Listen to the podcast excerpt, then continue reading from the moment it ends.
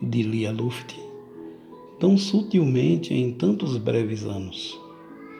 Tão sutilmente em tantos breves anos foram se trocando sobre os muros, mais que desigualdades, semelhanças, que aos poucos dois são um, sem que, no entanto, deixem de ser plurais. Talvez as asas de um só anjo, inseparáveis, presenças, solidões que vão tecendo a vida, o filho que se faz uma árvore plantada, o tempo gotejando do telhado. Beleza perseguida a cada hora para que não baixe o pó de um cotidiano desencanto.